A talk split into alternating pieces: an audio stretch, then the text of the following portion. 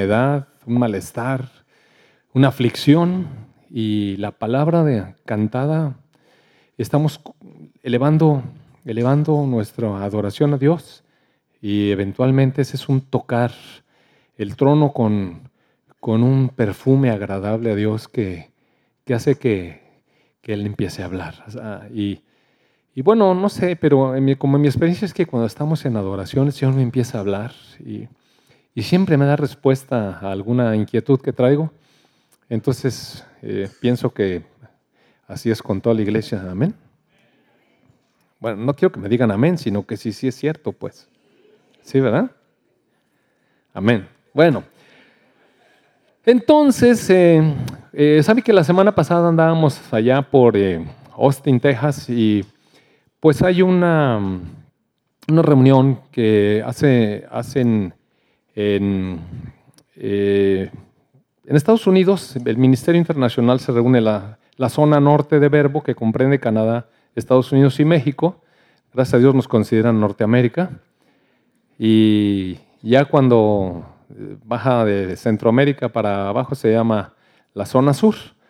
Entonces este, nos reunimos una vez al año, en, entre enero y febrero, eh, con una intención que ahorita les voy a platicar, y en esta temporada eh, con otra intención. Entonces fuimos a, pues, a reunirnos con los hermanos como fuimos convocados. A ellos les gustaría que lleváramos a la mitad de la iglesia, pero pues está en dólares, imagínense, ¿no? La verdad es que está bien complicado que vayamos. Entonces les dijimos, ¿por qué no lo hacen en México? Y dicen ellos, es que batallamos mucho con la, con la migración. Digo, ¿nosotros también? ¿Sabe que nos aventamos ahí dos horas en el puente que no nos, eh, pues ya entre la fila y luego que no nos daban permiso ahí, los cuates de salida decidieron tomarse su café y los de la entrada decidieron tomarse su café. Y nos estuvieron ahí más de una hora, una hora y media, no sé cuánto estuvimos ahí esperando que terminaran el café para que nos dejaran entrar. Pero mire, el Señor prueba la paciencia en todo y dimos un buen fruto, aunque usted no lo crea. Muy bien, amados hermanos, eh, vamos a orar. Amado Padre, te damos tantas gracias porque nos permite estar nuevamente, Señor, con nuestros hermanos amados aquí, disfrutando tu presencia. Eh, pedimos que tu Espíritu Santo eh, traiga revelación en este mensaje, Señor, y nos afirme como tu pueblo, como tus hijos, a donde tú nos quieres llevar. En el nombre de tu Hijo Jesús. Amén. Eh, la vez pasada, antes de que nos fuéramos, le prometí que iba a compartir con ustedes el mensaje que iba a llevar para allá.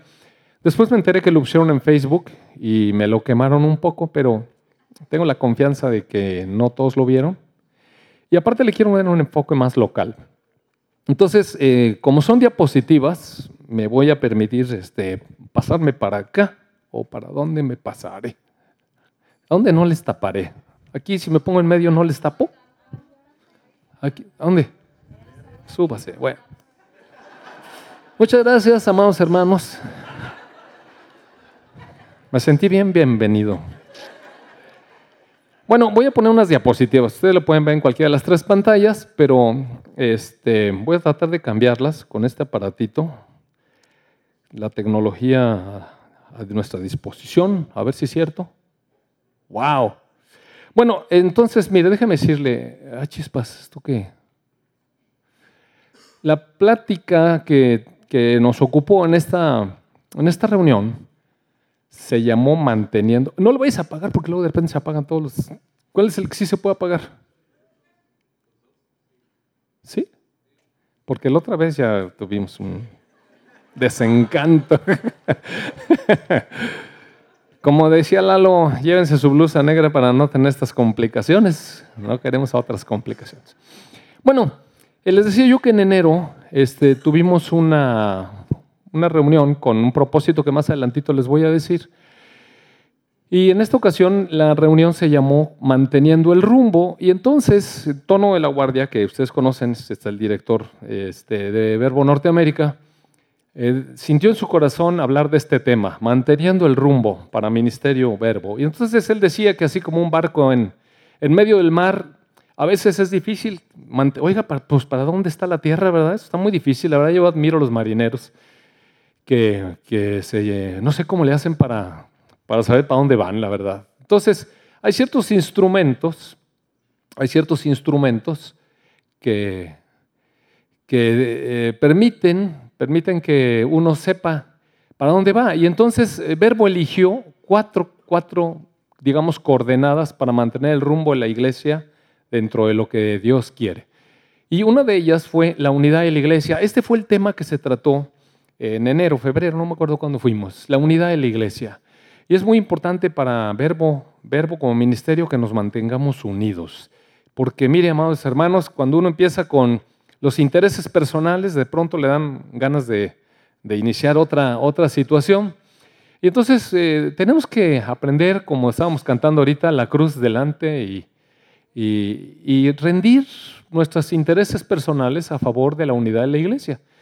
Entonces, esta es una de las cuestiones principales, una de las coordenadas aquí que, que marca el Ministerio Verbo para, todo, para todas las iglesias, mantener la unidad. Y aquí esta cosa de la, oye, ¿esto qué? Bien desobediente.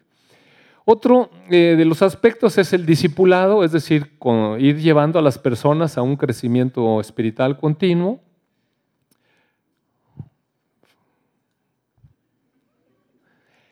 a ver si no se me tuerce un eh, tortícolis aquí. El evangelismo es otra de las áreas en las que pues ellos dicen que debemos mantenernos. Y bueno, hasta, hasta aquí yo veo que pocas iglesias tienen realmente misiones así hacia afuera. Y nosotros, gracias a Dios, ya estamos teniendo eso. Hoy esta es a la, tercera, a la cuarta, a la quinta, a la sexta, a la semana. Fabri, cuando le hagas así, quiere decir que tú le picas. Gracias. Entonces la misericordia es el otro y va muy ligado con el evangelismo porque es pues tener compasión de las personas que tienen un poco de necesidad, etcétera. Entonces, please. Pero en esta ocasión, eh, parte de lo mantener el rumbo tenía que ver con esto del discipulado y me encomendaron que si podía preparar una plática al respecto. Entonces, eh, nosotros aquí en Verbo tenemos un poco más de coordenadas. Estamos dentro de estas cuatro coordenadas, pero eh, pensamos que que para asegurar más el rumbo tenemos que tener un mensaje bíblico acompañado siempre de oración, por eso hay grupos diferentes de oración en diferentes momentos y diferentes días, acompañado siempre de alabanza y de oración, porque de eso se trata, manteniendo eh, la comunión unos con otros, con amor, y eh, nuestro evangelismo es relacional, uno invita a personas que uno conoce, pero también envía a personas hacia afuera, a otros que no conocen, y el discipulado lo tenemos a través de diferentes cursos como el que nos acaba de comentar ahorita Lalo, los cursos de, matrimonios y de padres y de finanzas, aunque en realidad estos cursos nos han servido más como una herramienta evangelística. Muchas personas que están aquí fueron alcanzadas porque eh, no querían saber nada de salirse de, digamos, su tradición religiosa, pero eventualmente, pues batallando un poquito con las relaciones, ¿verdad? Escucharon que pues, había un curso de matrimonios, oiga, a lo mejor puede mejorar esta cosa.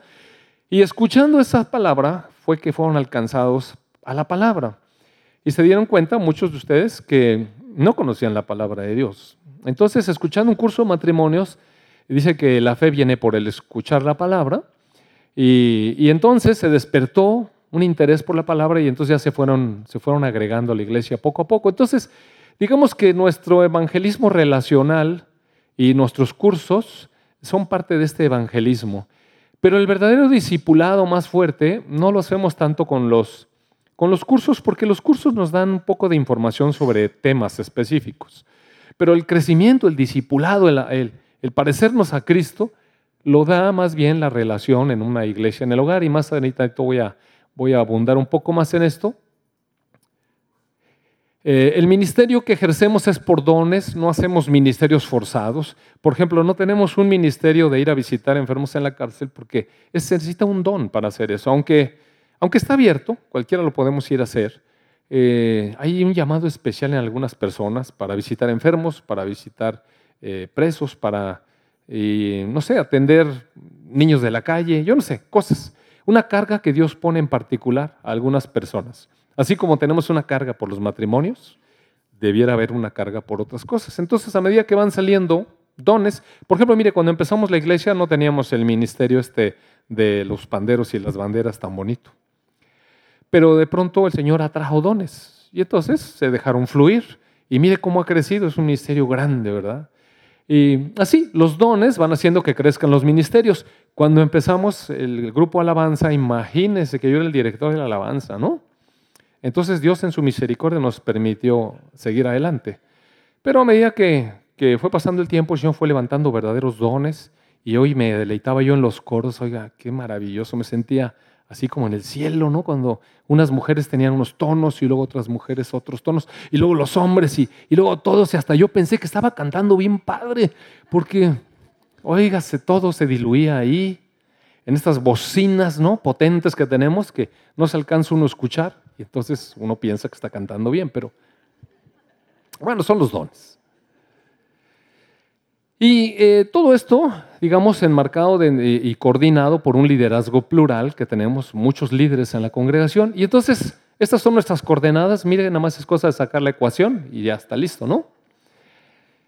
Entonces, regresando al tema, que es el del discipulado, creo que en Victoria más o menos hemos mantenido el rumbo, pero el discipulado me hizo pensar, ¿sabe qué? Les comentaba yo a los hermanos allá, cuando me encargaron el tema discipulado, este, busqué en internet y entonces encontré unas hojitas que en alguna ocasión la tuvimos pegada en algún lado. Y decía, discípulo es una persona madura que está para dar. Y el creyente está para, siempre está recibiendo. El, discípulo es afirmado mientras que el otro necesita que lo estén afirmando. Y así hacía una serie de separaciones entre un discípulo y un creyente. Se oía, muy bonito y dije, ah, pues voy a hablar de esto, pero, pero cuando dije, no, mejor voy a revisar todo lo que dice la escritura de discípulos. Y entonces revisé y llené 29 hojas de versículos del Nuevo Testamento, 29 hojas de versículos sobre discipulado. ¿Sabe cuántos son? Un montonal de hojas. Y, y, muchísimos versículos. Entonces, para organizar eso, sí ya necesité que viniera el Espíritu Santo y me ayudara. Y me di cuenta que quizás mi concepto de discipulado no estaba tan claro. Y cuando lo presenté allá con mis hermanos en, Austin, sabe que muchos no lo tenían claro, porque muchos me dijeron. Entonces, eh, eso me ha hecho replantearme aquí en Verbo Victoria cómo está la cuestión de nuestro discipulado. Y de eso voy a hablar hoy con ustedes. Entonces, eh, reconocemos que el Señor Jesucristo vino no a establecer eh, una religión, no vino a, a, eso, sino que vino a transformar hombres y mujeres a su imagen. Es decir, establecer el reino de Dios en donde, fíjese la alabanza de hoy, hoy estuvimos dándole reconocimiento al Señor como el Señor. Y todos nosotros a seguirle, a, a, ponerlo a Él como la cabeza, como la autoridad, y nosotros someternos a lo que el Espíritu Santo nos va marcando, porque la Escritura nos dice que el que se une a Cristo el Señor, un espíritu es con Él. Y entonces ahora el Espíritu Santo nos va llevando, como el Señor Jesús nos prometió dejarnos el Espíritu Santo, a... Mire, a veces tenemos nuestra propia opinión respecto de cualquier tema. Tenemos una opinión. Pero después el Espíritu trabaja en nosotros y nos hace ver que nuestra opinión a veces no equivale con la de Dios. Y entonces eh, mejor hacemos a un lado, crucificamos nuestro pensamiento, nuestra idea, eh, nuestra voluntad y nos sometemos a lo que el Señor Jesús nos dice con su espíritu y su palabra y entonces ya somos parte de este reino, porque en un reino hay un rey y hay súbditos, ¿verdad? Y el rey manda. Entonces, ah, así es el reino de, de Dios. Y entonces el Señor Jesucristo tuvo discípulos desde el principio, el Señor Jesucristo tuvo discípulos. Eh, por ejemplo, mire, eh, la palabra nos dice que el Señor Jesucristo se bautizó ahí en el Jordán y luego el Espíritu se lo llevó al desierto para probarlo. Ya hemos hablado de esas pruebas del Señor Jesús por el diablo allá en el desierto. Y cuando él regresó lleno de poder, lo primero que hizo fue empezar a hablar de arrepentimiento de cambio de manera de pensar en las personas. Porque en el reino de los cielos se piensa de otra manera de como en los reinos de aquí del mundo más. Ustedes saben cómo es los reinos de aquí del mundo, aunque le cambien, le pinten de diferentes colores, se usen diferentes banderas, se hace lo que la gente quiere, pues. Algunos líderes quieren. Pero en el reino de los cielos se piensa se toman decisiones como el rey sobrenatural, que es Dios, igual como dice el boletín hoy. Entonces eh, el Señor Jesús llamó a arrepentirnos, a cambiar esa manera de pensar. Eh, y cuando él iba, recuerda usted que unos pescadores ahí se, animaron a, buscar dónde se reunía él y les dijo que ustedes qué, ¿verdad? Volteó y ustedes qué. Y ellos le dijeron, ¿dónde moras, Señor? Vengan. Y entonces Jesús empieza a hablar a nuestra vida así, mire, a veces Jesús nos habla a nuestra vida sencillo, a veces pensamos que tienen que caer rayos, tormentas y nos tenemos que desmayar para sentir el llamado del Señor Jesucristo. No, amados hermanos, Jesús llega a nuestra vida a veces tan sencillo, nos dice, ven, Lucero, ven, ven. Y, y uno siente así, como que es tiempo de empezar a seguir a Dios. Y así invitó a dos, primero a Juan y Andrés, y luego eh, llamó a Felipe y Felipe fue por Natanael y el Señor Jesús también habló con Natanael. Y cuando habían pasado tres días, el Señor Jesucristo fue invitado a las bodas de Caná. Dice ahí que al tercer día fue invitado él y sus discípulos. Mire bien rápido, ya tenía discípulos y fueron a las bodas de Caná. Y ahí el Señor Jesús, con esos que invitó, entonces empezó a hacer cosas poderosas para mostrarles quién era. Él empezó a revelarse con poder, con majestad. Eh, discípulo, la palabra discípulo viene del término hebreo esto, que no sé cómo se pronuncia, entonces mejor no lo voy a pronunciar para no hacer regazones. Pero se refiere a una persona que está aprendiendo. Entonces, un discípulo, digamos que es alguien que está siendo enseñado, un aprendiz, una especie de alumno, es un discípulo. En griego la, la, palabra es matetes. Estuvimos en una iglesia, mi esposa y yo, hace muchos años, en donde en alguna ocasión el pastor se le ocurrió hacer un curso en matetes. Y entonces invitó a un grupo de jóvenes a que, a que adoptaran este estilo de vida y dejaran lo que estaban haciendo. De hecho, algunos estaban en la universidad o en la escuela y dejaron un año lo que estaban haciendo para meterse de matetes.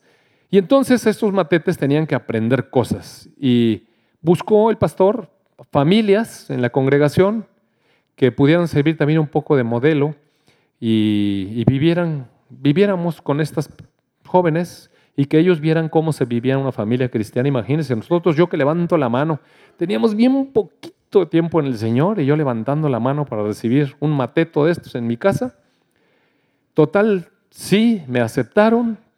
Mi papá puso el grito en el cielo, ¿cómo iba yo a meter un hombre en mi casa?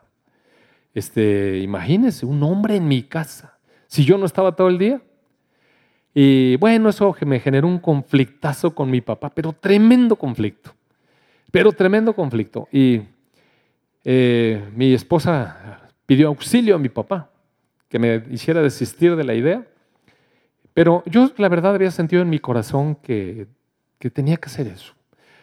Eh, esto me representó eh, uno de los pleitos más grandes con mi papá, porque él me habló por teléfono y me dijo, mañana mismo suspendes esa, esa decisión. Y le dije, no, papá, porque yo estoy haciendo esto para el Señor. Y yo les he dicho, ¿verdad? Mi papá pues no era muy, bueno, tenía su manera de creer a su manera. Y entonces me dijo, no, de ninguna manera. Si no haces eso, yo mañana tomo un avión y me voy a Victoria y voy a correrlo de tu casa. Le dije, a ver, a ver, a ver. Papá, por favor, te lo ruego, le dije. Te lo ruego, mira papá, yo te amo, yo te respeto, eh, para mí eres mi mejor amigo, pero en esto, papá, Dios me está hablando. Yo no quisiera tener un conflicto aquí contigo. Este, pues esta es mi casa, perdóname.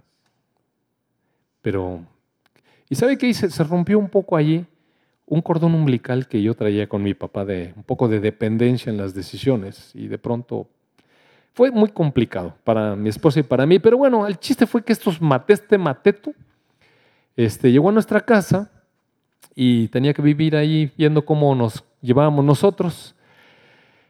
Eh, eh, discípulos, cuando nosotros oímos los discípulos de Jesús, inmediatamente se nos vienen esos doce, esos doce hombres que nadie nos sabemos cómo se llaman, excepto Pedro, Juan, Santiago, ¿verdad? Eso sí nos acordamos. Eh, bueno, y entonces Pensamos que esos, pero en realidad esta es una palabra que, que se refiere a todos aquellos que creyeron la enseñanza de Jesucristo, y ahorita van a ver que sí es cierto, Porque la selección de discípulos muestra diferencias. Mire, hay diferentes niveles de discípulos. A veces algunos de nosotros nos ponemos así como muy marcados, como es escrito, en que los discípulos deben ser personas grandiosas. Pero va a ver que no es tanto así. Mire, la palabra nos dice que Jesús se retiró al mar con sus discípulos y le seguía una multitud. Es verdad que a veces en las iglesias hay multitud. Hay personas que llegan a oír, pues porque alguien los invitó y van y oyen, no, aquí no, y ya se van. Pues son multitud. Hay personas que así van a las iglesias y escuchan, pero no son verdaderos discípulos. En otro versículo nos dice que muchos discípulos iban con él. Muchos, había muchos discípulos. Y eh, José de Arimatea, por ejemplo, nos dice la escritura que era un discípulo de Jesús, pero era discípulo secreto y porque tenía miedo a los judíos.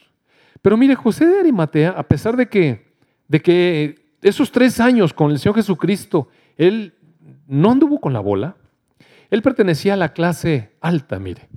José de Arimatea era, un, era de la clase económica alta, donde, donde vivía, y pertenecía a la clase culta.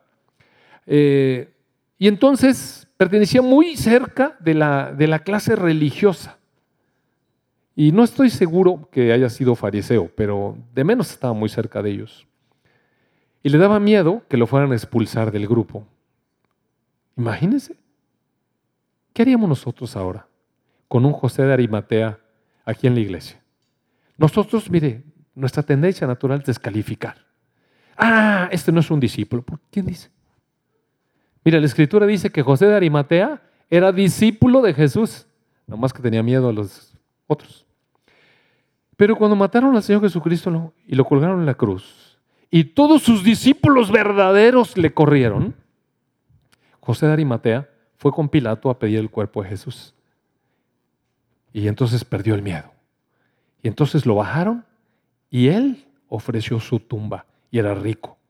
Por eso la escritura proféticamente dice que Jesús iba a ser enterrado entre los ricos.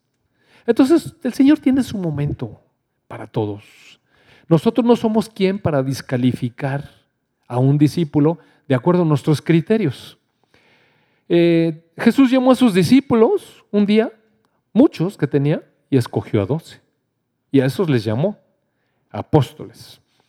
En la actualidad, cuando nosotros oímos que los apóstoles nos suena así como nos enseñaron los apóstoles, pensamos a alguien, un apóstol, alguien grandioso, ¿a poco no? Pero mire, apóstol significa enviado. O sea, el mandadero. ¿Ve? O sea que si le gustaría ser apóstol, hay un espacio aquí y nosotros le mandamos a donde nosotros queramos. Ah, no es bravo. Entonces Jesús eh, llamó a discípulos, a hombres que no estaban formados ni perfeccionados. Mire, en realidad Jesús no fue a la clase religiosa a llamar sacerdotes como discípulos. No fue a la clase educada a llamar discípulos. Anduvo allá en su pueblo, en Galilea, llamando gente común, pescadores. Y eran hombres que no estaban formados, sí conocían la palabra. Una cosa que sí conoce el Señor Jesús en los corazones. Y llamó. Ahora, eh, Jesús también llamó a otras personas y no todos responden, mire. ¿Sabe usted que el Señor Jesús en una ocasión llamó a unos y uno dijo, no, eh, acabo de comprar una hacienda y no puedo, perdóname. Otro, compré unos bueyes y necesito ir a, ir a ver cómo está el asunto. Otros, me acabo de casar, imagínate cómo voy a andar aquí de discípulos si me acabo de casar.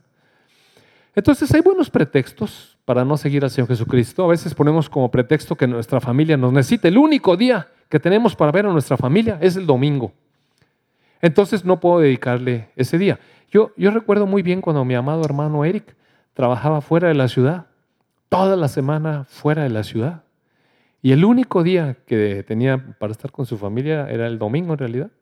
Sin embargo, en su corazón siempre estuvo adorar al Señor y lo que hizo fue llevar a su familia a la iglesia. Entonces, eh, mire, pretextos tenemos un montón. Otros decimos que tenemos mucho trabajo. Pues ahí están los cinco yuntas de bueyes, ¿no? Tenemos mucho trabajo. Entonces no podemos seguir al Señor Jesucristo. Pero sí se puede, amados hermanos. Mire, yo cuando yo trabajaba eh, que no me había jubilado pues, en alguna ocasión trabajaba en el hospital infantil en la mañana, trabajaba en mi consultorio en la tarde y trabajaba los sábados y los domingos en el ISTE 24 horas. Entonces eh, siempre estaba ocupado, pero los domingos yo veía cómo le hacía y le encargaba a un compañero un ratito. Yo me iba bien temprano a pasar visita, a dejar todo en orden y me salía un ratito a la iglesia y luego regresaba. Entonces sí se puede, mire, perdóneme, pero sí se puede. Claro, eventualmente había algo grave y no me podía salir, entonces pues a veces así era, pero sí se puede. Eso de que tengo mucho que hacer, pues no sé a quién le cuente, pero a mí nadie me puede contar de, que no tiene tiempo. Ese, y a Jesús menos, oiga, porque se las sabe todas, todas. Porque el Señor Jesús conoce los corazones. Ahora, estos hombres que llamó el Señor Jesucristo, para nada eran hombres perfectos, mire, para nada eran perfectos. A ver, Fabri, que esta cosa no más no obedece. Eran hombres que fallaban porque, recuerde usted que de repente les enseñó a sanar y de pronto uno le dijo al Señor Jesucristo, mira, traje este con tus discípulos, pero no más, no pasa nada. También tenían temores en alguna ocasión, estos expertos en navegación, porque ellos eran pescadores, él era carpintero. Entonces andaban allá, el Señor Jesús pues confió en ellos, que ellos sabían remar, ¿no? Entonces se durmió. Pero en realidad el Señor Jesucristo confiaba más bien en su Padre, ¿no? Estos les agarró el temor cuando la lancha se estaba azotando y entonces le dijeron, Señor, sálvanos. Entonces ya fueron con Jesús. A ver, ah, gracias. Fueron con Jesús, pero ya empezando a buscarlo como su Salvador. Porque ¿quién iba a saber más de lanchas? Pues ellos, no. Entonces, sálvanos, sálvanos. Y ya el Señor se levantó y paró la tormenta con su palabra. Y en otra ocasión que los mandó por delante, dijo, vayan ustedes al otro orilla, yo los alcanzo. Y yo pienso, pues ¿qué habrán pensado? Váyanse a la orilla y yo los alcanzo. Pues no había taxi. ¿Cómo los iba a alcanzar? ¿No? Había que atravesar el mar, pero entonces los alcanzó caminando. Mientras ellos se atoraron a la mitad ahí en una tormenta y les dio miedo, pensaron que era fantasma. Entonces tenían miedo, tenían inseguridad. Aparte de todo, eran medios chismosillos, mire. Estos eran chismosillos. En una, en una ocasión, el Señor Jesucristo empezó a hablar a la multitud y empezó a hablar acerca del pan que desciende del cielo.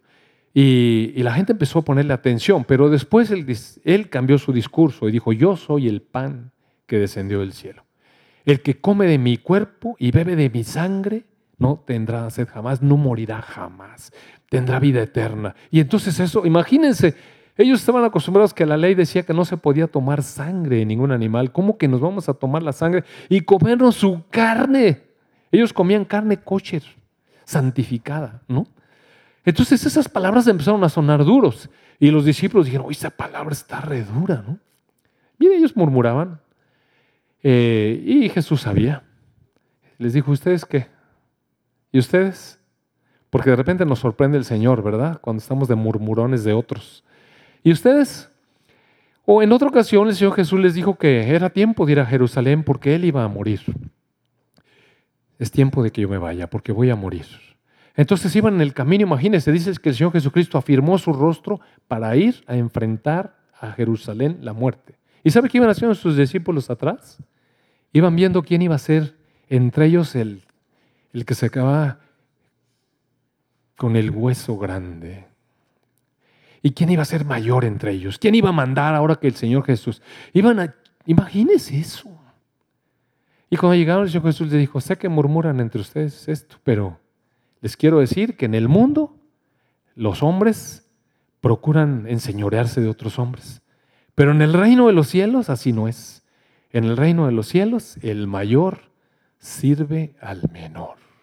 Y amados hermanos, Qué manera de discipular del Señor Jesús. En otra ocasión les pidió que, los que si lo acompañaban a orar y hagan de cuenta el grupo de oración de otras iglesias, porque la verdad el grupo de oración aquí sí nos ponemos la pila. No somos como esos discípulos que se quedan dormidos una hora. Eh, y hombres que, ¿sabe que a veces ni entendían lo que Jesús estaba diciendo? Y el Señor dice que sabía que, que ellos no entendían lo que lo que él decía. Por ejemplo, una ocasión pasó en medio de una multitud, muchas personas allí, y entonces esta mujer allá con un flujo de sangre dijo, si tocara solo su manto. Y ella tocó solamente el manto. Y entonces Jesús de pronto se detiene y dice, ¿quién me ha tocado? ¿Quién me tocó? Y los discípulos dijeron, oye, oiga, pero ve, quiero que piensen esto. Vean la insolencia de la respuesta. ¿No le parece insolente? Es casi que el que le están diciendo, pues ¿cómo que quién te tocó? Pues no estás viendo la bola. Sonso. No, lleva, no lleva, claro, no le dijeron así, pero hay cosas que no nos dicen, pero uno sabe.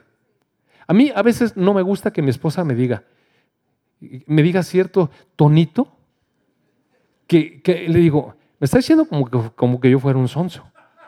Y me dijo, no, no, no te dije eso. No dijiste la palabrita, pero el tonito.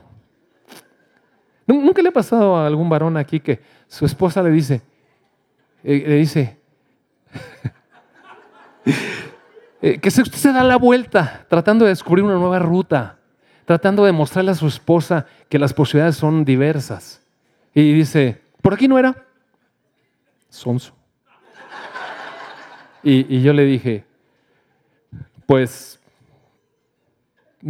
todos los caminos llevan a Roma o algo, ¿no? Mire, pero uno siente feo y este, este, este tonito, ¿no le suena? Pues no estás viendo la bola. ¿Cómo que quién me tocó? ¿Sabe qué hizo el Señor? Ni se enojó. No se inmutó como nosotros cuando le dice ahí, ¿no? El tonito. Y cuando le avisaron al Señor Jesucristo que su amigo Lázaro estaba enfermo, el Señor Jesucristo sabía la gravedad y sabía que debía morir. Entonces se esperó. Y, entonces los, los, amigos ahí, los discípulos estos empezaron, oye, pues vamos a ver a Lázaro. Y el Señor Jesús dijo, mire, Lázaro duerme, pero él estaba diciendo, ya se murió. Entonces los discípulos dijeron, ah, bueno, si duerme, entonces ya se va a... Siempre sabiendo más que Jesús. Fíjese la clase de discípulos. Amados hermanos, quiero insistir en esto porque a veces en la iglesia somos muy dados a descalificar a las personas. Es que se no entiende nada. A mí se me hace que ni cristiano es. Por favor. ¿Quiénes somos nosotros para calificar el corazón de las personas? Para saber cuál es el nivel, para saber lo que Dios está haciendo. Y mire, él nunca descalificó. Nada más dijo, les dijo, ya murió. O sea, y así se murió. Y luego fue con las mujeres, esta me le das para atrás tantito, fue con estas mujeres y, empiezan a llorar, Señor, es que mi hermano, y el Señor Jesús le dijo, sí, mira, tu hermano va a resucitar. Y ellas, pues sí, va a resucitar, pero no, no te he dicho que soy la resurrección. Sí, por eso, pero en el fin del día, no, no, no. ¿Cómo podría uno saber que el Señor es la resurrección? Pues que tiene que parar uno que está muerto. ¿O no? Es que si hubieras venido antes, por si hubiera venido antes, nada más hubieras sabido que soy sanador. Pero ahora vas a saber que yo soy la resurrección y la vida. Entonces ellos no entendían y a veces hay cosas en nuestra vida, mire, hay circunstancias en nuestra vida que no nos agradan, amados hermanos. No nos agradan, pero es la única forma de conocer al Señor como nuestro todo, es pasar por tantas circunstancias por tantas circunstancias. Y eh, en otra ocasión alguien le llevó unos niños para que los bendijera y sus discípulos dijeron que para qué andaban trayendo niños. En otra ocasión una mujer eh, se siente movida por algo que lo movió el corazón y rompe un frasco, de alabastro de gran precio. Dice que era el, era el salario de un año de un obrero, diario, trabajo diario de un año. Y entonces todos los discípulos, Mira nomás esta, qué desperdicio. Y si hubiera podido para poderle dar a los pobres y hubiéramos hecho una campaña de... Nunca, estos no entendían nada. No entendían nada. Sin embargo, eh, bueno, mire, más aún, todavía a veces tenían un corazón que esto, mire. Dice que iban pasando por Samaria y como el Señor Jesús iba a Jerusalén, y les dijo a los de Samaria que no se podía quedar entre ellos, pero si lo podían recibir, entonces no lo quisieron recibir. porque no se iba a quedar con ellos. Entonces Jacobo y Juan, hijos del trueno, dijeron, Señor, ¿quieres que mandemos que descienda del fuego, del infierno y que se los queme? Pues también que ya aprendimos el poder. La fe mueve montañas, Señor. Si quieres oramos como Elías y que venga el fuego, los chamusque a todos. Sí sabe qué dijo el Señor, ¿verdad? Ustedes no saben de qué espíritu son. Duros de corazón. Pero ¿por qué el Señor Jesús no dijo, ¿saben qué? Todos están reprobados. Voy a hacer un nuevo grupo. Porque mire, el Señor Jesús ve todas las cosas. Y él, sabía esperar, porque él sabía, él, sabía que, que, un discípulo se va haciendo. Es una persona que va creciendo. Ese, y, y se va haciendo de una manera, mire, se necesita una relación personal y Señor Jesucristo estuvo con ellos personalmente, intencionalmente, integralmente y continua, así, continua. Él decidió ser su maestro. Y no echarles rollos, no, echarles lecciones bíblicas, eh, ni tampoco cumplir sus estudios sistemáticos. Vamos a tener esto del discurso de la teología, pero voy a hacer algunas aclaraciones el miércoles. Así es que los que van a estar en ese curso les voy a pedir, por favor, que estén en esta clase inicial el miércoles. Y más bien, el discipulado es el resultado de una transformación integral en la persona. Mire, estas muestras desconcertaban. Esto, esto que no era enseñanza ahí en el papel, esto que era vida. El, en el reino de los cielos, el mayor sirve al menor, les dijo cuando iban caminando. Pero después de la cena, les enseñó. Les voy a enseñar cómo, se, cómo es que el mayor sirve al menor. Así, así. Y el discipulado tiene su origen en Dios. Mire, realmente Dios es el único que nos puede llamar. Eh, realmente, porque si nosotros andamos trayendo gente porque nosotros queremos, a veces nosotros queremos que nuestros hijos sean discípulos y los traemos casi de la oreja y les tenemos poca paciencia en su crecimiento. Entonces, ¿qué le parece que mejor oramos? y oramos a nuestro Padre para que Él toque su corazón y les llame. ¿A poco no sería diferente? ¿Verdad? Nos desesperamos con nuestros hijos porque no son unos discípulos como nosotros esperaríamos. Y cuando el Señor Jesús llama, mire, hay libertad. ¿Sabe que Él llamó a este Andrés, a Juan, a Felipe, a Bartolomé, a todos esos? Sí, me, pero, ¿sabe una cosa? Ellos tuvieron la decisión de seguir. Otros dijeron, no, tengo compromiso, tengo que hacer, tengo mi esposa, ¿cómo crees? Y entonces, uno se puede convertir en un discípulo desde el primer día, es decir, disponer el corazón, disponer el corazón. No somos perfectos, amados hermanos, ni tampoco quiero traer la hojita de lo que es un discípulo y lo que es un creyente para que usted se sienta mal, no. Pero uno puede tener la disposición para que Dios trabaje en el corazón. Y entonces aquí valdría la pena empezar a considerar. Eh, ¿Qué tenemos? ¿Programas? ¿Planes? ¿O queremos un estilo de vida con disposición? A, lo que el Señor Jesús nos muestra e ir ahí. Fabri. Mire, lo más importante que necesita una persona que quiera ser discípulo de Jesús es querer conocer su voluntad y querer hacer su voluntad. Ese es, lo único que se necesita. El Señor Jesús mismo, mire, Él rindió su voluntad. Y allí en Getsemaní dijo, Padre, que no sea como yo quiero. Esta copa está, esta copa está difícil, pero no es como yo quiero. Que sea tu voluntad, no mi voluntad. Y, y siempre el Señor Jesucristo fue modelando cuál es, cuál es la actitud que debe tener un discípulo. El discipulado no es una metodología, mire. El discipulado no se aprende en el seminario. Es una relación personal. Es un proceso de formación, no es información. Porque a veces, a veces hacemos cursos Y estuve pensando ciertamente que en los seminarios no se pueden hacer realmente discípulos, porque hay mucha información. Pero ¿cuánta formación de vida hay? Se necesita una relación personal, un vivir. No, no, es, no es dar cosas para que la gente lea, porque se tiene que desarrollar gradualmente. Así como, mire, así como se forma un bebé dentro del útero, primero es una celulita y, luego se va formando ahí una cosa casi sin forma entre esta celulita y, ya una cosa que parece ahí medio un renacuajo, no sé qué. Y si pasan las semanas, el proceso va, va. Y a los nueve meses llega. No tiene nada que ver como, como queremos ahora en el mundo moderno. Si le pasa, Fabri, por favor. Así. Nosotros quisiéramos ver a un discípulo que vino a, la iglesia este domingo, le invitaron a recibir al Señor Jesucristo. Para el otro domingo, este ya está. No, mira, no está. No está nada. Así, así esperamos. ¿No le ha pasado que alguna vez invita a alguien a la iglesia? Viene, usted casi da saltos de gozo porque el otro derramó unas lágrimas en medio de la alabanza. A lo mejor hicieron un llamado al frente y el hombre se paró y, y vino al frente y entonces uno ya se salvó, qué tremendo. Aplaude ese día, llora usted con el invitado allí, lo abraza.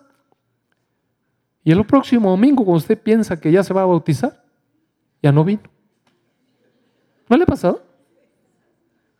¿Sabe que una vez a mí me pasó con un amigo, compañero, que por años, por años estuve con él trabajando en eso y, y un día que pasa al frente, yo estaba predicando, hice un llamado, oye, este amigo pasó al frente.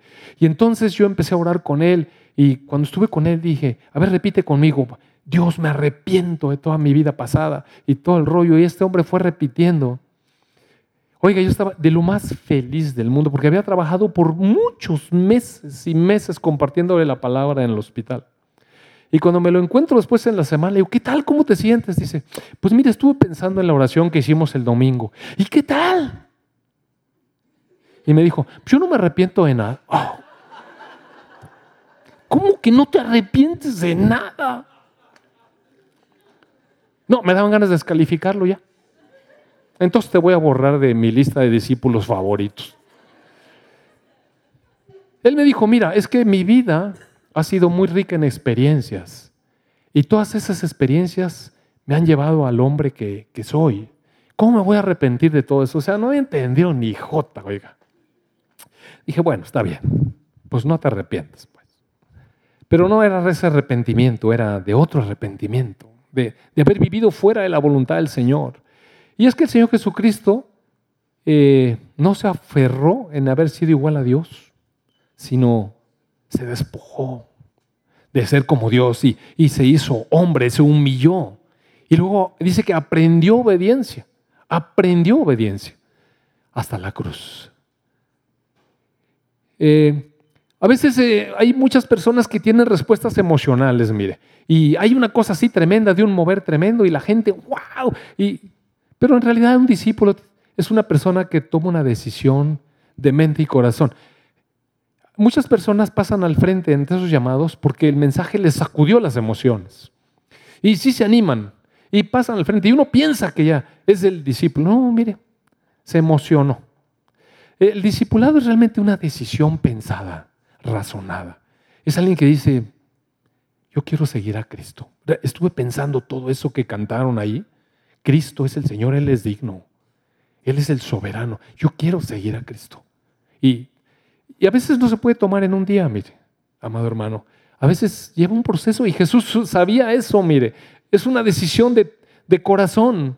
Él estaba consciente de que necesitaba compartir con los discípulos y modelar hasta que fueran siendo transformados poco a poco.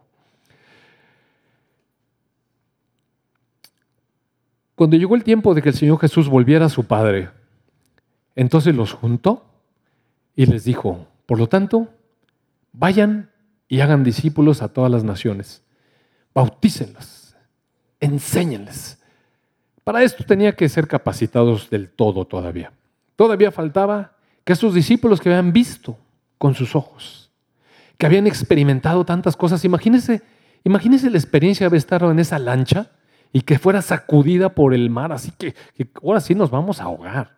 Mire, cuando ellos decían, nos vamos a ahogar, es porque eran pescadores. Y sabían que sí nos íbamos a ahogar. Entonces, era una experiencia intensa ver cómo el Señor Jesucristo se levantó y le habla a la tormenta y le dice, calla, enmudece. Y, ¿se imagina? Oigan, una experiencia. ¿Nunca le ha pasado en su vida? A lo mejor nunca ha estado usted en una lancha. oiga, fui el otro día aquí a la lanchita de Tamatana y van mis nietos.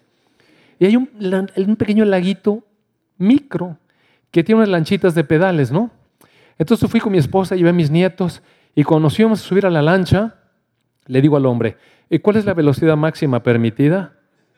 Y, y me dijo, no, pues usted dele lo que quiera. Oiga, yo le di, no, no, no he pasado ni un minuto, ya no podía respirar, se me acalambró aquí todo. La cosa no avanzaba nada. Y le dije a mi esposa, Car, tú también le tienes que dar. Ah, dice, pues no la mueles, ¿verdad? O sea, yo le daba para el otro lado, imagínese eso. Pues no avanzábamos. Y bueno, total fue que le di con tantas ganas que se descompuso el motor, ¿te acuerdas, Car? La transmisión se cayó. No, de verdad, le quiero decir. Nos quedamos a medio lago, se tuvo que meter un hombre a rescatarnos allá. No, de verdad, está, verdad que no es cierto, Car. Se metió un señor el lago, llega hasta aquí. Entonces ya vino y, nos llevó. Dice mi esposa, y la profundidad. Oye, nos quedamos ahí con los niños a medio lago. Y, ¿y qué profundo está esto, José? Y le dije, no sé, pero no creo que haya tiburones, eso sí pienso. Y ¿sabe qué vino el hombre? Nos, nos remolcó y ya nos cambió de, barco. Y le dije, le prometo que no le, ya no le voy a dar con esta potencia. Y bueno, pero es lo más que me he quedado en una lancha, pues. pero mire, a lo que voy es que cada uno de nosotros tiene una experiencia en donde el Señor viene a rescatarnos. Una, una especial.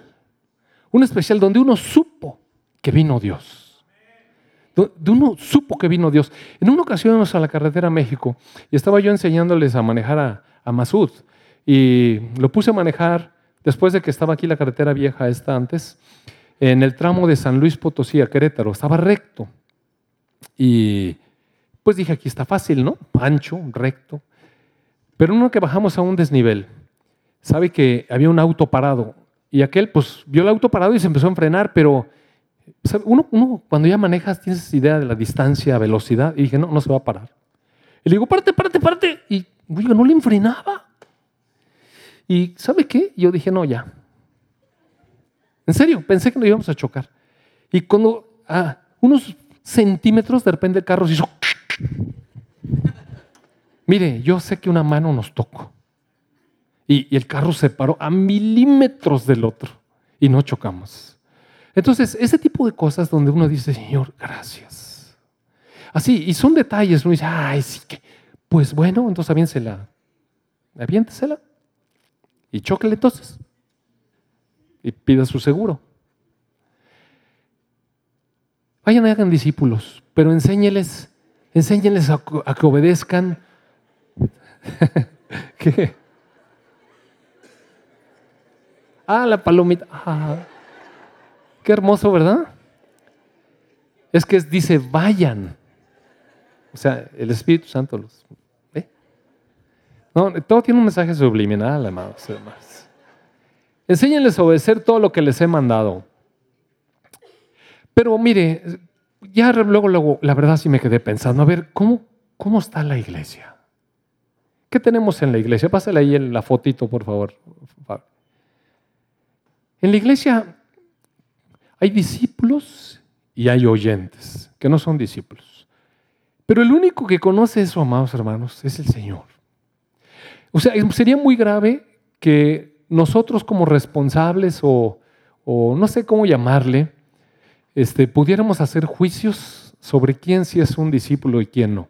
Porque yo no sé si alguien es un discípulo secreto del Señor Jesucristo y en un momento va a levantar cuando venga realmente un llamado especial. Y yo no sé quién está ahí todo, que siempre parece que es la pura verdad. Porque los he visto, mira. Yo he visto personas que con una entrega tremenda, así que impresionan a todos los demás. Y un día, y nada, que resulta que ni era. O no sé si el Señor lo va a llamar más, adelante. O sea, no sé eso. No sé, pero hay seguramente oyentes que no son discípulos y hay discípulos. Eh, hay algunos errores que podemos tener como iglesia y es que, eh, a ver Fabri, aquí hay tres, tres cositas. Una es pensar que todos los que vienen a la iglesia son creyentes, que han nacido de nuevo y que tienen una comunión personal con Cristo. Y aquí sí es donde, aquí es donde empiezan las reflexiones para Verbo Victoria. ¿Cómo vamos a atender esto, amados hermanos? ¿Cómo hacer que el mandato del Señor Jesucristo sea cumplido?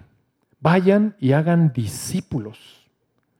Hagan discípulos, es decir, personas que sí creen en Él, que han nacido de Cristo y que tengan una relación, una comunión personal. Que no cometamos ese error. Que no cometamos el error de pensar que porque le evangelizamos a alguien y alguien hizo una oración allí enfrente o, o atrás o con nosotros o como sea, y que si no le discipulamos, que se van a convertir en hijos maduros, que van a tener sus convicciones firmes, que van a tener un carácter bien puesto. Porque hay que trabajar en las personas. ¿Y cómo vamos a atender eso? Aquí es donde empiezan las reflexiones de nuestra congregación. Nuevamente el Señor Jesucristo ordenó. Mire, esto no es una sugerencia. Por tanto, vayan y hagan discípulos a las naciones. Mire, no quiere decir que nosotros tenemos que andar en África, hermano. Lo que está diciendo es que, pues hay mucha gente. Unos vayan allá, otros se quedan aquí. Pues, ¿no, ¿No cree que es importante estar aquí? Y hacer discípulos aquí. Sí, mire, ¿Cuántos de los que estamos aquí en la iglesia, cuántos eh, somos de aquí de Ciudad Victoria? A ver, ¿cuántos somos de aquí de Ciudad Victoria? Mire, unos. Ahora, gracias, bajen Ahora, ¿cuántos no somos de Ciudad Victoria? Pues mire, estamos en las naciones. Otras. ¿Ve? Entonces, se necesita en todos lados. A veces volteamos y decimos, esta colonia, ¿cómo necesita? La mía también necesita, mire. Mi colonia también necesita y enséñenles a que obedezcan lo que yo les enseñé, lo que, es más, lo que yo les mando. Ahora, para tener un discipulado, discipulado implica lo siguiente, implica un maestro, implica un discípulo, implica una relación personal y un proceso de cambio que lleva tiempo. Eso es, lo que implica discipulado. Ahora pensemos, ¿cómo vamos a hacer eso aquí? ¿Cómo vamos a hacer eso aquí? Porque la responsabilidad no se trata, no, no acaba el asunto con que alguien recibió la salvación o hizo una oración, sino que debe de crecer en su vida espiritual y, y, debe descubrir qué dones le dio Dios para servir en el reino. Les necesitamos ayudar a hacer eso. Ahora, en muchas iglesias se cometen muchos errores, mire. Es andar inventando actividades religiosas, peor aún actividades emocionales, como por ejemplo, ¿saben qué? Vamos a organizar una super kermés increíble y vamos, vamos a regalar cosas para que la gente venga. ¿Y qué, propósito tiene andar haciendo eso? Congregar gente. Pero ¿eso son, ¿es, ¿realmente eso fuimos llamados? Los objetivos ministeriales verdaderos es colaborar con Dios, porque el que llama es el Señor Jesucristo. El que da nacimiento, el que engendra a una nueva persona, es el Señor Jesucristo. El que da crecimiento y desarrollo es el Señor Jesucristo. Y el que permite que se reproduzca la iglesia es el Señor Jesucristo. Nosotros, mire, somos colaboradores. Y necesitamos encontrar allí cuál es nuestro rol. Pásame la que sigue. Ahí van a aparecer unas letreritas. Eh, se necesita una presencia personal. Mire, la dinámica para discipular requiere presencia personal. No se puede hacer discipulado con los medios electrónicos que tenemos. Por mucho que el Skype sea muy padre, WhatsApp, tú eres mi discípulo, yo aquí te voy guiando por WhatsApp. No, no, mira, no jala. Ese no jala. Porque el discípulo necesita ver qué actitudes tiene el maestro. Ahora empiezo a entender, ahora empiezo a entender por qué este joven que, estaba en nuestra casa necesitaba estar. ¿Sabe qué necesitaba? Ver cómo, cómo nos llevamos. ¿Cómo es que ese señor que tenía, que tenía una iglesia en el hogar, que yo era uno de los líderes de iglesia en el hogar, no era tan difícil ser un líder de iglesia en el hogar porque nos juntaban los miércoles y nos decían, vamos a hablar de esto, ¿ok? Ustedes van y hablan de esto. Y el pastor nos explicaba más o menos de qué se trataba el mensaje y íbamos a la casa y lo reproducíamos, no era tan difícil, siempre y cuando no saliera uno de lo que le decían, ¿verdad? Entonces, eh, yo muy pronto tuve una iglesia en el hogar y este, este joven, digo, los que teníamos iglesia en el hogar nos dieron chance de tener ahí matetos. Este joven estaba en nuestra casa, viendo cómo nos desarrollábamos como familia, qué hacíamos. ¿Qué? Y eso, ¿sabe qué? Se ve, se ven las actitudes. Una cosa es lo que uno dice aquí y otra cosa es cómo allá abajo, afuera. Entonces se percibe. No se necesita tener tanto discernimiento. Mire, uno sabe cuando el otro está que, ¿verdad? La muecota que le hizo a su esposa, a sus hijos. El, discípulo puede evaluar a su maestro qué está hablando, qué dice, sus acciones, qué hace. A ver si es cierto, a ver si es cierto que el mayor sirve al menor. A ver si es cierto que el esposo sirve a su esposa y a sus hijos. A ver si es cierto. A ver si es cierto. Entonces se necesita una dinámica. Ahora, hay unos puntos clave que necesitamos reflexionar también como congregación Verbo Victoria. Y aquí, mire, cada uno de nosotros necesitamos ver dónde, cuál es nuestro rol. Eh, sería muy jactancioso, amados hermanos, que imagínense que yo dijera, yo voy a ser el maestro, ustedes van a ser mis discípulos, imagínense eso. Este, esto es muy complicado. ¿Quiénes van a ser los maestros en nuestra congregación? ¿Quiénes? ¿Quién puede levantar la mano y decir, a mí, yo soy el maestro? Mire, eso es jactancioso. La única forma de encontrar a los maestros es que las personas vean a otros hermanos que han caminado un poco más adelante, que tienen una relación más profunda con el Señor, que los han visto y piensan que tienen una experiencia que le puede enriquecer. A lo mejor no es el mejor, ni es el más alto de todos los maestros, pero hay algo que yo le puedo aprender a él. Y a lo mejor ya llegué y ahora me fijo y hay otra persona que me puede enseñar otras áreas. Entonces yo diría que buscáramos en el Señor una, una dirección del Espíritu Santo para tener alguien, mire, con quien nos acercáramos. Mire, fíjese la importancia del contacto personal. ¿Cómo va a ser usted un discípulo si nada más viene el domingo y nunca tiene contacto con nadie? ¿Cómo, va a crecer? ¿Se ve? ¿Ven qué importante es, por ejemplo, asistir a una iglesia en el hogar? Ahora, la persona que está en el liderazgo de una iglesia en el hogar, valdrá la pena que también empiece a considerar cosas, porque si está uno a cargo de una iglesia en el hogar, necesariamente está enseñando algo, amados hermanos. Y las personas que van allí van porque se supone que saben menos que uno de ese tema, al menos. Y entonces lo ven a uno actuar. Es como cuando nosotros somos maestros de, una, de un grupo de matrimonios y le vamos a enseñar el curso de matrimonios a otros, los que llegan no saben nada, oiga, eso está suave, ¿no? Una vez Ricardo Ávila, el doctor, este, cuando llegó a la iglesia tenía poquito y dijo, ¿sabe qué? Yo quiero este, darle clase a los niños. dijo, pues está fácil, ¿no? Los niños. Y total, le dije, bueno, está, y le dieron el material y todo. Y entonces cuando empezó a darle clases a los niños, luego salió y dijo, oiga, estos niños se saben todas las historias. Les iba yo a poner la clase de Sansón, les iba a pantallar, nada, ya se la sabían. Bueno, Daniel en el foso de los leones, ah, sí, ya no la sabemos. Bueno, Jonás, ah, sí se lo comió la ballena. Dijo, pues que estos chavos todos se saben. Y no estaba tan fácil, ¿verdad? Uno piensa a veces que, pero no hay que menospreciar porque las personas nos pueden eh, eh, dar una sorpresa. Entonces, ¿quién es discípulo? Todos deberíamos ser discípulos, amados hermanos. Todos debemos tener esta actitud de seguir aprendiendo. ¿A poco no cree? ¿Usted cree que los ancianos no necesitan tener una actitud de discipulado? de, que necesitamos seguir aprendiendo, necesitamos, mire, el día que nosotros como, como ancianos de la congregación pensemos que ya no necesitamos aprender, mire, Jack, necesitamos seguir aprendiendo. Ahora, no nos podemos erigir nosotros los ancianos de la congregación como los maestros. Eso sería, aparte de un poco absurdo, sería como muy jactancioso, muy orgulloso. Y la verdad, a mí me daría pena decirles, este, Queridos hermanos, miren qué modelazo tienen aquí, ¿no? Pero yo creo que cada uno, cada uno puede reconocer y irse pegando con alguien ahí, poco a poco.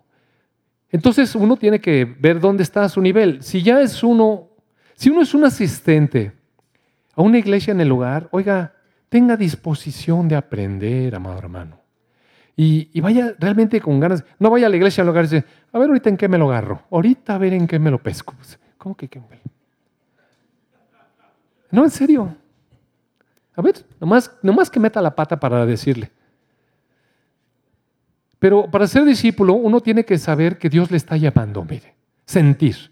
Y luego, ahí Fabri varias decisión, toma, toma la decisión de seguir el llamado de Dios. Luego debe tener ganas de hacer la voluntad de Dios y disponer el corazón. Y luego debe tener un maestro, una relación con alguien. sí, una relación. ¿Sabe que es muy bueno esto de, del discipulado? Yo realmente no tuve un discipulado así, tan como con un maestro y, que yo pudiera realmente tanto. Al principio, cuando, cuando me acerqué al Señor, este hombre que les he hablado tanto, que se llama Ramón Núñez, él sí me, me condujo en mis primeros pasos y todas las veces que yo hacía berrinche o algo, me iba a la librería. Decía, oye, ¿no sabes quién? Y entonces él con mucha paciencia me daba versículos, un hombre muy tranquilo, siempre que ha llegado bien enojado, él me decía, a ver, pues vamos a orar. Entonces empezó a orar y empezó a entrar paz.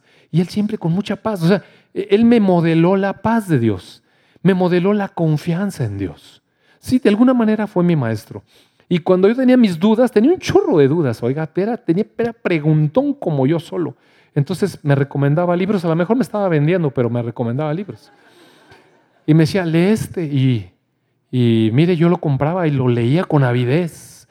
Y luego ya lo leí, pero tengo estas dudas. Y, ah, bueno, es que mira, ahora lee este. Y por eso se hizo rico el hombre. No, la verdad es que me modeló tan bonito. Fue un gran maestro para mí, un gran maestro. Luego el Señor nos separó por razones de circunstancias de la vida, se lo llevó a Monterrey y siempre lo he admirado yo mucho, lo, amo, lo, lo, recuerdo con mucho cariño. Pero hubo un tiempo en mi vida ya más grande en el que eh, me puso muy cerca, muy cerca de Santiago y de Pablo. Y sabe que estos hermanos nos comprometimos a llamarnos la atención mutuamente, mire. Realmente nadie se erigió como maestro de los otros. Nos, nos comprometimos a tener esta actitud de discípulo y cuando estábamos en un asunto mal, el otro, cualquiera de ellos nos podía decir, a ver hermano, ¿qué pasa con esta actitud? ¿Y sabe qué? Nos comprometimos a no defendernos. Nos comprometimos a que si nos llamaban a la silla decíamos, ¿no? Ven para acá, a la silla. Y estamos viendo esto y esto y aquello. Y, oiga, no estar, no estar justificando por qué hice eso, sino oír. Nos comprometimos a que Dios nos iba a hablar a través de mi hermano. Este tenerle a alguien a quien rendir cuentas de lo que hacemos es tan importante, amados hermanos.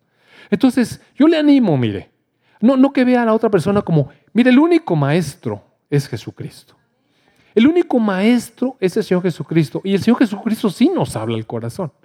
Pero rendirle cuentas a los hermanos, ¿sabe qué tan valioso es? ¿Sabe qué valioso es? Eh, bueno, ya no voy a alargarla porque, este, pero cuando somos, si alguno que está como formador, como maestro, ¿qué tiene que hacer? Tiene que pensar, si alguno es un líder de iglesia en el hogar, o está dando un curso, o, somos parte del, del consejo de la iglesia, o somos ancianos, tenemos que tener clarísimo que los discípulos no son de nosotros, son discípulos del Señor Jesucristo. Hacemos discípulos de Jesús, no de nosotros. No queremos, ¿sabe que a veces veo personas que se juntan mucho con alguien? Con alguien, con alguien, con alguien, y luego cuando le veo, tiene el estilito, mire, así, el estilito. Digo, este ya se hizo discípulo de aquel. Es que, amados hermanos, ¿de qué se trata? ¿De transformar a la persona a como soy yo? o transformar a la persona a la imagen de Cristo. Entonces, cuidado. No se trata que hagas un discípulo como tú le haces o como tú tienes tus convicciones. Es según el Señor dice. Ese es. Y solamente podemos dar a otros lo que realmente hemos tomado de Jesús. Si no tomamos de Jesús nada, mire, no vamos a dar más que pura mugre. Solamente se puede ser maestro cuando uno ha sido perfeccionado. El Señor Jesús dijo, el discípulo no es superior a su maestro, mas todo el que fuere perfeccionado será como su maestro. Entonces, para que alguien funja como maestro, tiene que haber sido tratado, mire, por Dios. Eh, eh, usted tiene que poder reconocer a otro hermano que le lleva un poco de delantera por su trato con Dios, por su trato con Dios. Si, si usted ve que alguien le lleva delantera porque este hombre es, es un hombre paciente, es un hombre sabio, que usted no tiene eso, pues amado hermano, él es una buena persona para que usted se pegue un rato con él y vea qué puede aprender de este hombre. ¿Por qué él es así? Ahora resulta que se pegó con él unas seis semanas y resulta que es un pasguatón tremendo y casi, casi que lo pueden atropellar y no se quita y dice, ahí viene el carro, ahí viene el carro. Mire, eso viene en un proverbio. Dice, el simple dice, viene el león y no se mueve, ¿no? Este, no, no se trata de que sea una pasta. Se trata de que tenga paz porque, porque conoce a Jesús. Porque en medio de una situación crítica sabe cómo no, no, no alocarse. En fin, y habrá, hermanos así, mire, ay, entonces busque, amado hermano, busque hermanos mayores en el Señor que le puedan ayudar. Ahora, ¿cómo, ¿cómo es que Dios nos perfecciona? Hay cuatro puntos, muy rápido. El Señor Jesús dijo, el que no lleva su cruz y viene en pos de mí, ese no puede ser discípulo. Hoy cantamos, la cruz ante mí, el mundo queda atrás. Un verdadero discípulo es uno que dice, sí voy a renunciar a mis puntos de vista, voy a renunciar a mi manera de ser. Yo era bien enojón, mire, pero el Señor no me quería enojón, porque la ira del hombre no obra la justicia de Dios. Entonces Dios tenía que cambiarme mis malestares, pero no se desesperó. Mire, no me votó a la primera vez que, que perdí los estribos, ni a las 50 veces que perdí los estribos ni a las cien veces que perdí los estribos. De verdad no me votó, sino que me transformó. Y ahora pocas, pocas pierdo los estribos, pocas, pero todavía no me desecha. Y en esto se glorifica mi Padre, en que lleven mucho fruto. Y el fruto es la característica de un discípulo. ¿Qué fruto? Pues el fruto del Espíritu, amado hermano. No, por favor, no es ahí con que andamos vendiendo aquí uvas. Ahora, ¿cómo, ¿cómo se conoce que somos discípulos? Si tuvieran amor unos con otros. Amor. Dijo entonces Jesús a los que habían creído en él, si ustedes permanecieran en mi palabra, entonces van a ser verdaderos discípulos. Y eso es una de las cosas que tenemos ahí en la hojita. Si usted lee la hojita de verbo, va a ver que la misión y la visión que nos puso el Señor es hacer discípulos de verdad. De verdad. Nosotros también quisiéramos ser esos discípulos de verdad. Entonces las cuatro evidencias de los discípulos verdaderos son personas que toman la cruz, que aman a los demás, que guardan su palabra, que llevan fruto. El avioncito. Y un desafío. Si usted es una persona que apenas está caminando los primeros pasos con el Señor Jesucristo, Pregúntese, ¿realmente tengo disposición? Porque si no, mire, si usted no tiene disposición y el Señor lo llamó, déjeme decirle que el Señor lo va a doblar. Y se necesitan tantas pruebas innecesarias. Ahora, ¿tomé una decisión para estar aquí o nada más estoy todo emocionado? ¿Tengo una relación personal con alguien o solamente vengo el domingo, oigo y me desaparezco hasta el otro domingo? Pregúntese. Si usted siente que puede ser un maestro de alguien con, humildad, pregúntese, ¿ya ha sido perfeccionado? ¿Y cómo se perfecciona la persona? Pues tengo en mi vida evidencias, evidencias de un discípulo verdadero. Cuando yo tengo un, deseo, pero el de Dios es diferente, lo crucifico, Amo a los demás, pero no según yo, sino según 1 Corintios.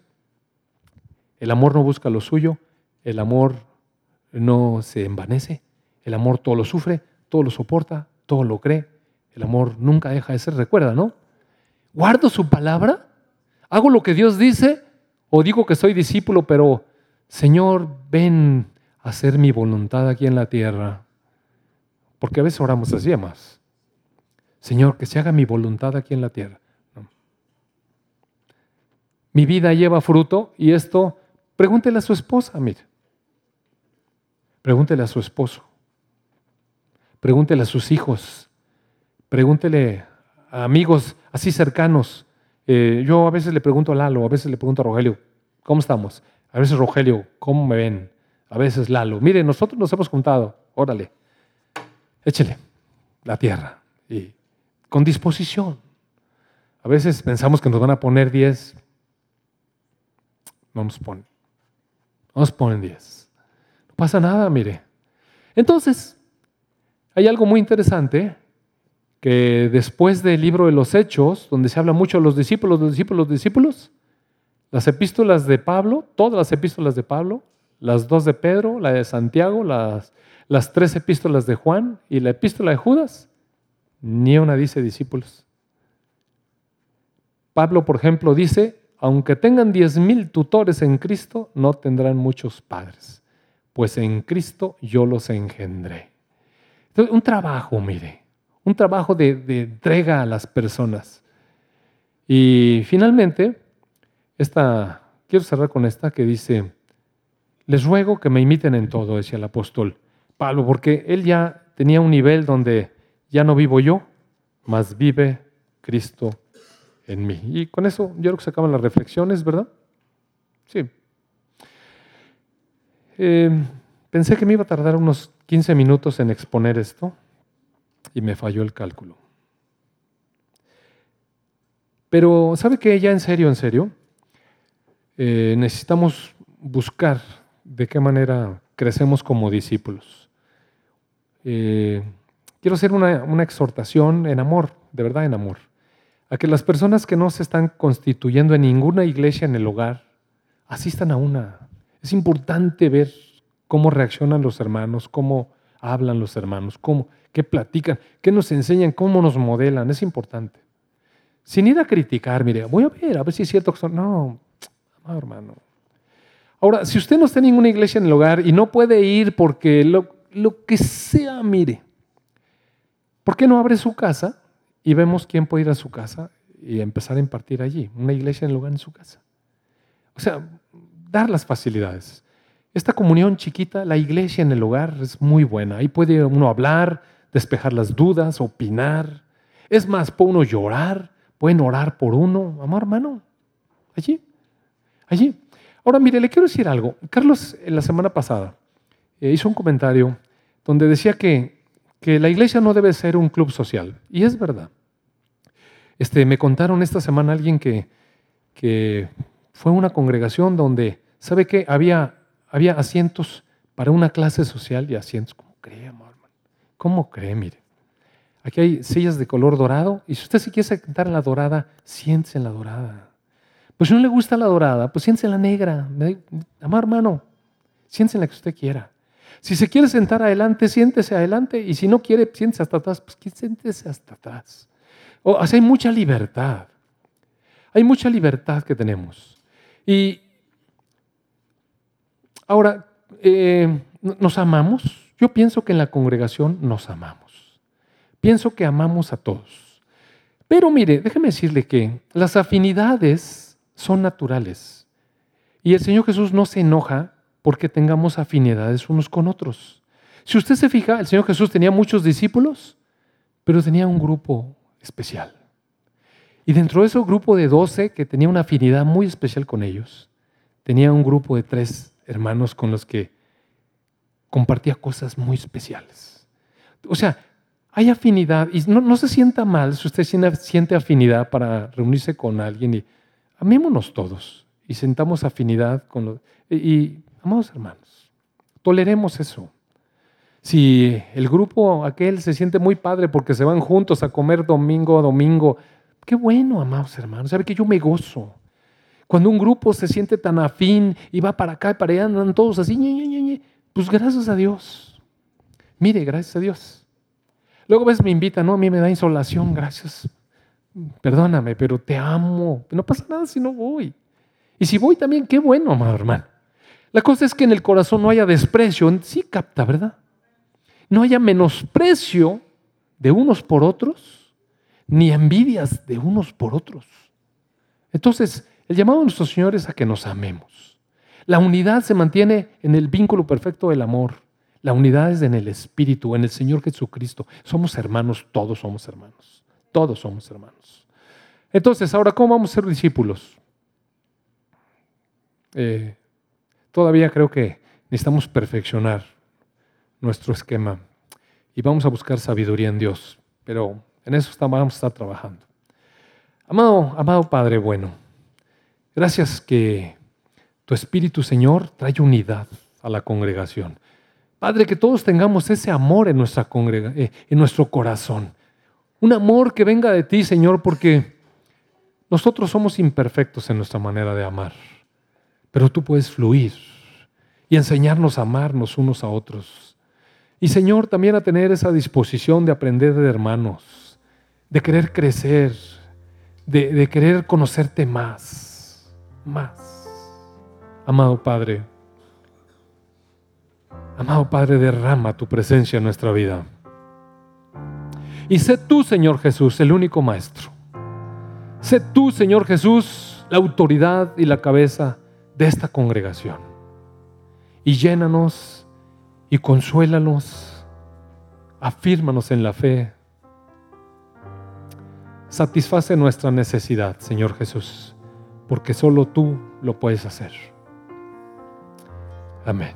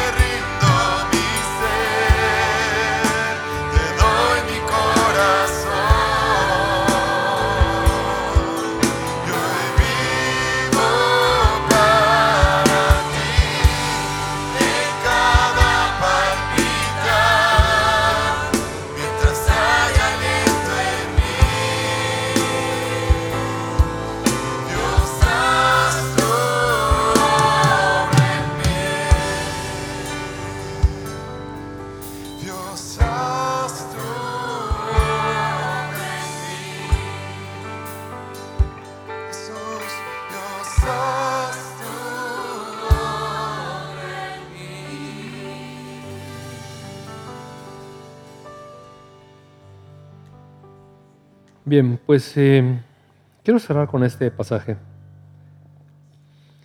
en donde el apóstol Pablo dice que ha sufrido muchas cosas, pero lo hace como un ministro, alguien que ministra, alguien que, como una enfermera que pone un medicamento, según la administración de Dios que me fue dada para con ustedes, para anunciar cumplidamente la palabra de Dios.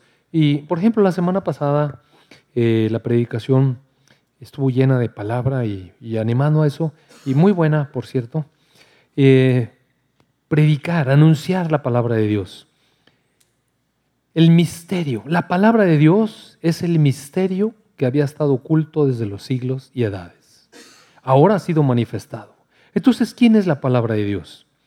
Ha sido manifestado por Dios que quiso dar a conocer las riquezas de la gloria de este misterio entre nosotros, que es Cristo en ustedes, la esperanza de gloria, a quienes les anunciamos y les amonestamos y les enseñamos en toda sabiduría, con un fin, mire, presentar a cada uno de ustedes, hombres, mujeres, jóvenes, jovencitas, enseñar a cada uno de ustedes en toda sabiduría, con el fin de presentarlos perfectos en Cristo Jesús. Amén. Bueno, amados hermanos, disfruten el fin de semana. Dios les bendiga. Gracias.